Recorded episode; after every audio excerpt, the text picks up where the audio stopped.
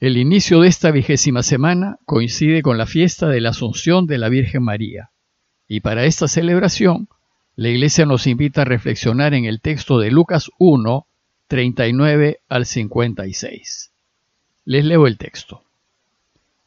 En aquellos días se levantó María y se fue con prontitud a la región montañosa, a una ciudad de Judá, entró en casa de Zacarías y saludó a Isabel. Y sucedió que cuando Isabel oyó el saludo de María, saltó de gozo el niño en su seno, e Isabel quedó llena de Espíritu Santo y exclamó con gran voz y dijo, Bendita tú entre las mujeres, y bendito el fruto de tu seno. ¿Y de dónde a mí que la madre de mi Señor venga a mí? Porque apenas llegó a mis oídos la voz de tu saludo, saltó de gozo el niño en mi seno. Feliz la que ha creído que se cumplirán las cosas que le fueron dichas de parte del Señor. Y dijo María, Engrandece mi alma al Señor y mi espíritu se alegra en Dios mi Salvador, porque ha puesto los ojos en la humildad de su esclava. Por eso desde ahora todas las generaciones me llamarán bienaventurada, porque el poderoso ha hecho en mi favor maravillas. Santo es su nombre, y su misericordia alcanza de generación en generación a los que le temen. Desplegó la fuerza de su brazo, dispersó a los que son soberbios en su propio corazón, derribó a los pontetados de sus tronos y exaltó a los humildes. A los hambrientos colmó de bienes y despidió a los ricos sin nada. Acogió a Israel su siervo, acordándose de la misericordia, como había anunciado a nuestros padres, en favor de Abraham y de su linaje por los siglos. María permaneció con ella unos tres meses y se volvió a su casa. La Asunción de María es una celebración muy importante de nuestra Iglesia. Así es que interrumpiremos nuestra lectura dominical a fin de reflexionar en lo que se celebra en esta solemnidad. ¿Y qué es lo que celebramos hoy? Celebramos que María, al terminar su vida en este mundo, fue asunta en cuerpo y alma al cielo. Y veremos que al celebrar su asunción, la Iglesia celebra una serie de afirmaciones de fe en torno a María. ¿Y qué significa que María fue asunta? Primero es necesario hacer una aclaración. Una cosa es la ascensión y otra la asunción. Celebramos la ascensión de Jesús y de otra parte la asunción de María. Decimos que Jesús ascendió al cielo, pues Él mismo fue al cielo, por sus propios medios, porque Él es Dios. Pero de María decimos que fue asunta, que mereció el privilegio de ser elevada al cielo, pero no subió por sus propios medios, porque María no es Dios, sino una criatura, un ser creado. Ella fue asunta. ¿Y por qué motivo María fue asunta? Lo que se dice de María es consecuencia de lo que se dice primero de Jesús. La buena noticia que estamos llamados a anunciar al mundo es la buena noticia de Jesús. Y los evangelios nos hablan de Jesús. Él es el personaje central y principal y de él afirmamos que es verdadero Dios y verdadero hombre. Pero esta buena noticia tiene consecuencias directas en María, la Madre de Jesús. Cuando la Iglesia llegó a la certeza de fe de que Jesús no solo fue perfecto y verdadero hombre, sino perfecto y verdadero Dios, entonces la reflexión teológica pudo decir algunas cosas acerca de María. Es claro en los evangelios que María fue la madre del perfecto y verdadero hombre que fue Jesús. Pero, si resulta que la Iglesia afirma que Jesús es Dios, entonces debemos concluir que María, por ser la madre de Jesús, es también la madre de Dios. A esta conclusión llegó toda la cristiandad, que en ese entonces no estaba dividida, en el concilio de Éfeso del año 431. Y en esa ocasión, todos los cristianos afirmaron que si María es la madre de Jesús, entonces ella es la madre de Dios. Pero afirmar que Jesús es Dios trajo otras consecuencias para María. Por ejemplo, si Jesús es Dios, entonces María tiene que ser inmaculada. Lo que afirma nuestra fe es que los primeros hombres, cuando tuvieron que elegir por Dios o contra Dios, es decir, hacer lo que él quería o hacer lo que él no quería, los primeros hombres eligieron libremente hacer lo que Dios no quería. Y con esta decisión inicial perdieron la posibilidad de ser totalmente felices. Esta primera decisión fue tan crucial para la humanidad que pasó, si se puede decir, a formar parte de su ADN espiritual.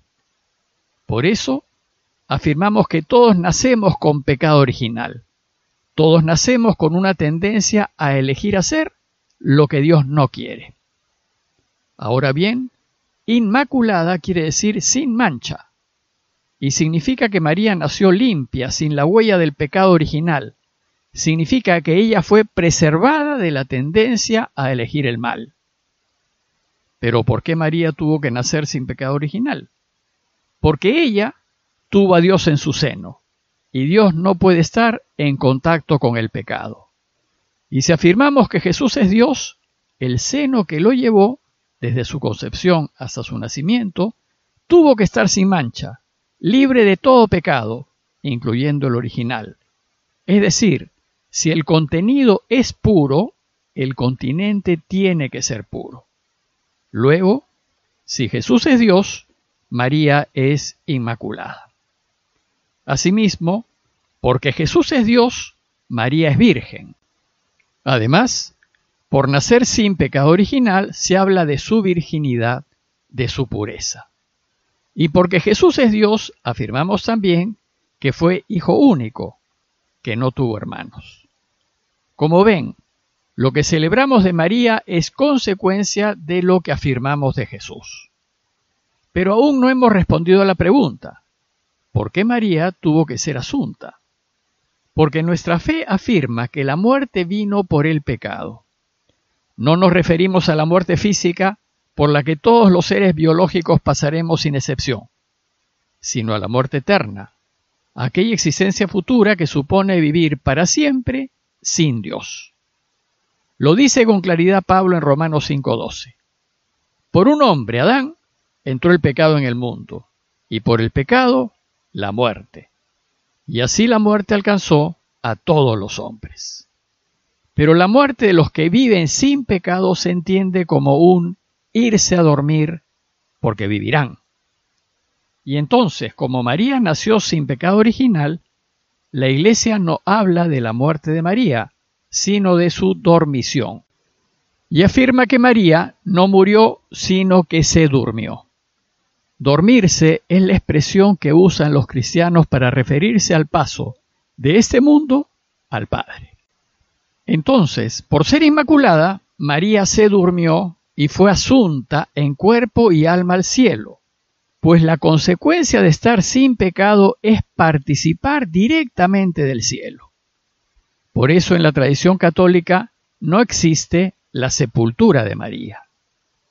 Como ven, afirmar que Jesús es Dios ha llevado a la reflexión teológica de la Iglesia a afirmar varias cosas de María, que es inmaculada, que es virgen y que fue asunta al cielo. Todas esas afirmaciones reflejan la extraordinaria grandeza de María y reconocen su cercanía a Dios y por tanto su capacidad de interceder por todos nosotros. El relato de hoy es acerca de la visitación de María a su pariente Isabel y nos lo propone la Iglesia para ayudarnos a reflexionar en estas afirmaciones de fe acerca de María. Este relato escrito en la última década del primer siglo, que es cuando se estima que Lucas escribió su Evangelio, recoge el sentir de la Iglesia hacia María, la Madre de Jesús. Dice el texto que su pariente Isabel se llenó de Espíritu Santo y exclamó con voz fuerte, Bendita tú entre las mujeres y bendito el fruto de tu vientre. El Espíritu Santo hace decir a Isabel que María es bendita entre todas las mujeres. Pues como dijimos al inicio, la Iglesia reconoce a María como la más grande mujer creada por Dios. Y es bendita, porque el fruto de su vientre es bendito es decir, porque Jesús es Dios. Luego Isabel dice, ¿Y quién soy yo para que me visite la madre de mi Señor? Cuando Lucas escribió su Evangelio, la iglesia entera afirmaba que Jesús es el Mesías y el Señor. Y dice el texto, En cuanto tu saludo llegó a mis oídos, la criatura saltó de alegría en mi vientre. Juan Bautista, que estaba aún en el vientre de su madre, saltó de alegría ante la presencia de María y de Jesús, aún en gestación. Pues la creación entera, y en especial los justos, se alegran del próximo nacimiento del Señor. E Isabel concluye diciéndole a María, Dichosa tú que has creído, porque lo que te ha dicho el Señor se cumplirá. María es dichosa y es grande por haber sido elegida para ser la Madre de Dios. Es dichosa y es grande porque busca y hace la voluntad de Dios. Y es dichosa y es grande no solo porque llevó en su seno a Jesús, sino porque junto con José lo formaron en sus primeros años, para llegar a ser ese perfecto y verdadero hombre, que fue Jesús, y que resulta que es también Dios. Y por todo esto la Iglesia nos invita a amar a María, a honrarla y a venerarla, y a tenerla como Madre nuestra para que interceda por nosotros ahora y en la hora de nuestra muerte. El texto de hoy termina con un cántico en boca de María que se conoce como el Magnificat y que recoge todas las esperanzas de Israel, que Dios es grande y es santo, que Dios se ha fijado en ella y en consecuencia en el pequeño pueblo de Israel, y que se ocupa de los pequeños y de los que necesitan. Sabemos que María vivió su vida como le enseñó a Jesús haciendo la voluntad del Padre en todo. Pidámosle pues a María que nos ayude a acercarnos a Dios, que nos ponga con su Hijo y que interceda por nosotros, para que así como lo fue ella, seamos también verdaderos seguidores de Jesús. Parroquia de Fátima, Miraflores, Lima.